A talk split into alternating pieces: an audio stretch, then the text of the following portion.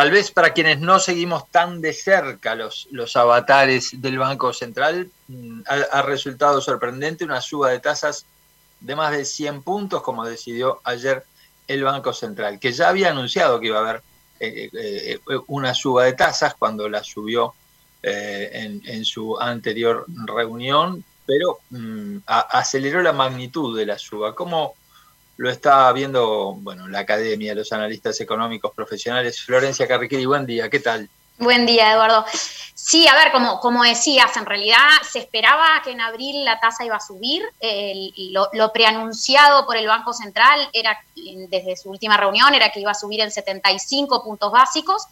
Ya en las, en las últimas semanas, eh, nosotros y algunos otros colegas veníamos advirtiendo que era probable que el banco sorprendiera con un aumento más grande el que estaba, el que estaba preanunciado. Y bueno, y efectivamente ayer tuvimos eh, la confirmación de, un incremento, como, como tú anunciabas antes, de, 125 puntos básicos, que es bastante mayor que los 75 puntos que se esperaban o que se habían anunciado.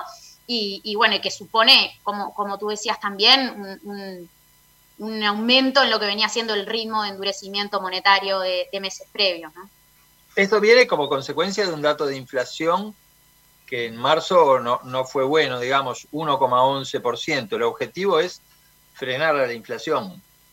Sí, a ver, venimos ya de un par de meses donde la inflación supera las expectativas de analistas de, eh, y, de, y, de, las autoridades también. Eh, la, inflación se esperaba que en marzo ya pudiera superar el 9% a la luz de lo que veníamos viendo a nivel de, alimentos en el mercado internacional, eh, pero el dato fue incluso un poquito peor de lo que la mediana de la encuesta de expectativas del Banco Central, por ejemplo, eh, estaba, estaba planteando y, bueno, y nos está dejando, como, como, como saben, una inflación ya muy cerca del 9,5%. En ese contexto es que decíamos, aguardábamos que la política monetaria eh, acelerara el ritmo de alguna manera, porque el objetivo justamente es intentar contener una, una suba que, que, se ha venido intensificando a nivel de la, de la inflación. Claramente las proyecciones se están revisando al alza, eh, pero obviamente con el umbral del 10% tan cerca, eh, eh, las medidas están empezando a ser más agresivas. Bien, ahora esto tiene por lo menos dos potenciales consecuencias. Una es que uno supone se encarece el crédito, porque esto es como la tasa mayorista, ¿no? Eso se va a percibir en el ciudadano común, una tasa en pesos por lo menos más alta por los créditos? Bueno, sí, a ver, los canales por los que opera la política monetaria son, son varios. Uno, como tú decís, es el que se llama el canal crediticio. Al aumentar la, tasa de referencia, se encarece eh, el crédito en pesos. ese canal tiene relativamente poca potencia en nuestro país, porque el crédito en pesos es bastante acotado en Uruguay pero sí, para lo que es el crédito al consumo en general, esto debería suponer un encarecimiento. Ahora, también tenemos que tener presente que en el crédito al consumo los spreads de tasas son muy importantes, con lo cual también ahí eso también debilita este, este canal, ¿verdad? Porque no necesariamente un impacto al alza en la, de la tasa de, una suba de la tasa de referencia tiene por qué suponer que los precios efectivamente cobrados a las familias por el crédito al consumo suban. También hay espacio para que esos spreads puedan moderarse, digamos. Bien, y la otra consecuencia que sobre todo muchos productores podríamos decir que les preocupa es que esto genere una baja en la cotización del dólar, hay más premio por, por quedarse en pesos.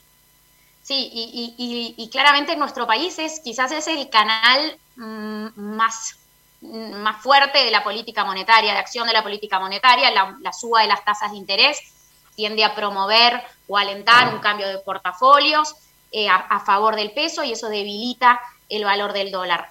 En estas últimas semanas ya veníamos con presiones a la baja en el valor del tipo de cambio, más allá de que en las últimas jornadas hubo cierta reversión en esa, en esa tendencia. La verdad es que en el mundo en general estamos viendo, al, en el mundo, sobre todo en, los países exportadores de materias primas, estamos viendo presiones a la baja en el valor de, del dólar. Pero bueno, esta presión adicional que viene desde el lado de la política monetaria puede de alguna manera también jugar en el mismo sentido y bueno, y llevar al dólar todavía un poco más, más abajo. Va a depender de, otros factores también del escenario externo, pero todo lo demás igual, que suba la tasa de interés en pesos, supone presiones adicionales sobre, sobre, el, sobre el valor del dólar. Bien, ahora, esta inflación tiene un componente que es global. Hoy, hoy la FAO planteaba, hay un precio totalmente récord de alimentos en el mundo. Eh, y, por ejemplo, Alfredo Lago, el presidente de la Asociación de Cultivadores de Arroz, criticó la medida del Banco Central, eh, planteando que difícilmente se minimiza con acciones endógenas de corte tradicional, como aumentar la tasa de interés, eh, esta situación que es externa. El, mayor costo financiero va a impactar negativamente, mayormente en las pequeñas y medianas empresas. Este, digamos, este, vale la pena mm, ponerle un freno a, la expectativa del motor de la economía para, mm, para bueno, evitar que, que, que la inflación cruce el 10%, que imagino es el objetivo más de corto plazo.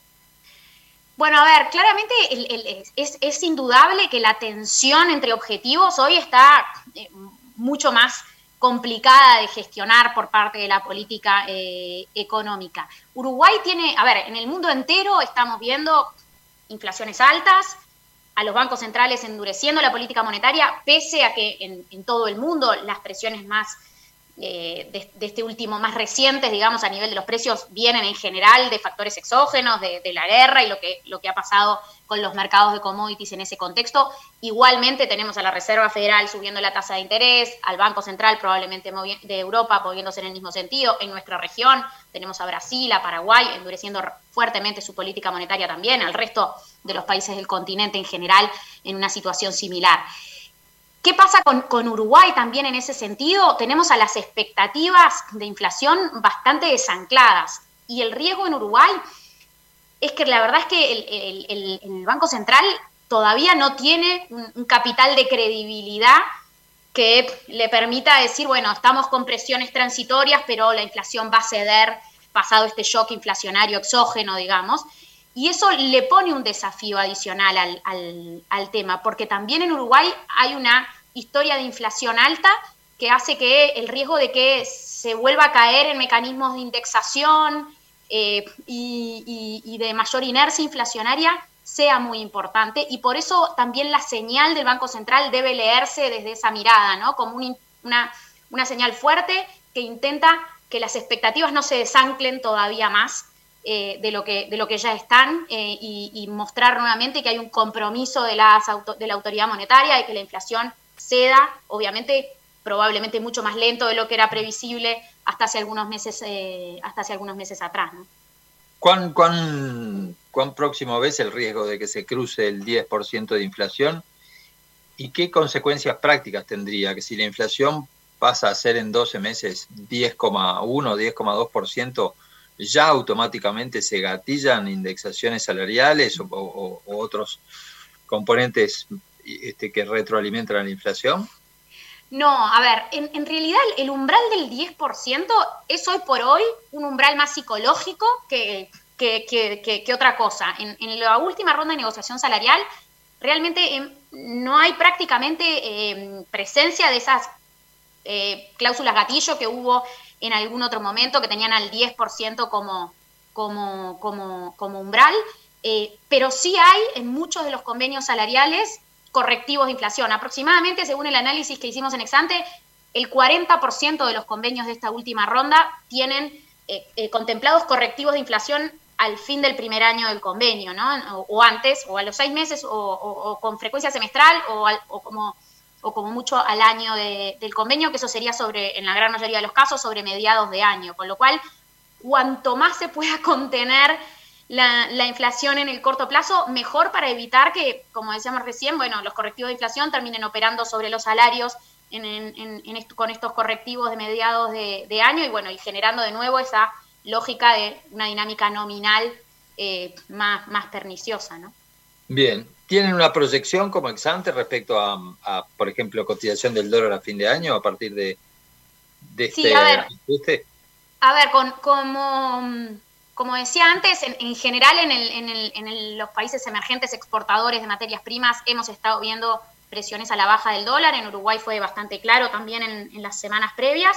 Y en ese marco, contemplando precios de exportación sumamente altos eh, en nuestro país, a una política monetaria que se está endureciendo y que a nuestro juicio va a seguir marcando subas adicionales de la tasa de interés en los próximos eh, en los próximos meses. Y condiciones de financiamiento además que siguen siendo realmente muy buenas para el mundo emergente en general, pero para Uruguay en particular, por niveles de riesgo país que están en mínimos históricos, todos esos elementos nos parecen que van a estar jugando a favor de un dólar bajo en Uruguay todo este año. Y de hecho nuestra última proyección, que la revisamos a la baja hace algunas semanas atrás, es de 42 pesos al cierre del año, indicativamente y obviamente con todas las incertidumbres que hay, eh, eso intenta señalizar que, vemos condiciones para un dólar bastante planchado en lo que resta de este, de este año, sin poder descartar incluso que veamos al menos transitoriamente, al dólar incluso abajo de, los niveles actuales.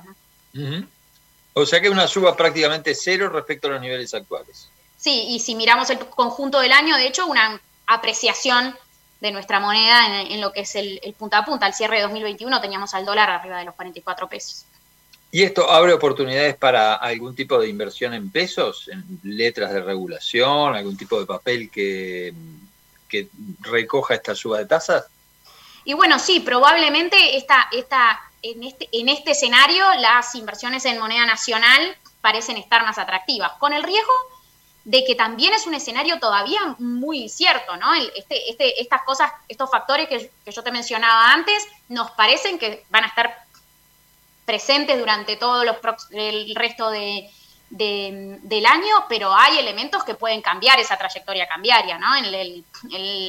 En lo que suceda con la Reserva Federal en Estados Unidos, que también puede sorprender con un endurecimiento monetario más intenso de lo que hoy por hoy se está, se está previendo. Eh, lo que suceda con el propio conflicto entre Rusia y, Ucrania, ¿no? ¿Cuánto va a durar? ¿Se puede intensificar? ¿Se puede agravar? ¿Qué impactos recesivos va a tener sobre otras zonas del mundo? En particular Europa es una economía que, puede verse bastante afectada. Si viéramos un, un escenario de nuevo complejizándose más también en ese terreno, podemos ver de nuevo procesos de vuelo a la calidad, de refugio en el, en el dólar y una reversión de lo que venía, de lo que veníamos conversando antes, de estas presiones de apreciación de nuestra, de nuestra moneda. Por el momento nos parece que son factores de riesgo que habrá que monitorear, no es nuestro escenario base, pero eso le pone cierta, cierto riesgo a esas inversiones en, en pesos que uno tiene que, que tenerlas, tenerlos bien presentes, ¿no? Bien, para terminar, ¿cómo influye en la economía uruguaya la suba de tasas que vaya dándose a nivel de la Reserva Federal? ¿Nos encarece el servicio de deuda, uno supone? Eh, ¿Tiene alguna otra consecuencia que, pueda implicar un viento de frente para la economía uruguaya? Bueno, a ver, sí, a ver, en el, en el margen que se encarezcan la, tasa que la, tasa de interés de, de referencia en Estados Unidos empiece a subir, le pone eh, va a suponer aumentos en las tasas de, interés en dólares a nivel global y en Uruguay también, encarecimiento, por ejemplo, de, nuestra deuda para lo que está pactado en, tasas variables. Luego también tiene impactos o potencialmente puede tener impactos sobre otros, otros, los mercados financieros en general, ¿verdad? hemos estado viendo bastante volatilidad a nivel de los valores de las acciones, pero en general un aumento de las subas de tasas tienden a suponer también deterioro de, los índices bursátiles en el mundo eh, en general, haciendo más atractivo la, inversión en, títulos de, deuda. Y para Uruguay puede suponer un cambio o un factor que, incida, como mencionaba antes, en, también en, el valor del dólar, ¿no? Si las tasas empiezan a subir, se hace más atractivo o menos atractivo en términos relativos las posiciones en, en monedas emergentes y más atractivo las posiciones en, títulos eventualmente más, más seguros. Y bueno, todo eso puede jugar a favor de un dólar que deje de caer o que incluso empiece a fortalecerse a nivel, eh, a nivel global, ¿no? Florencia Carriquiri, economista socia de Exante, muchísimas gracias. Por favor, ha sido un gusto.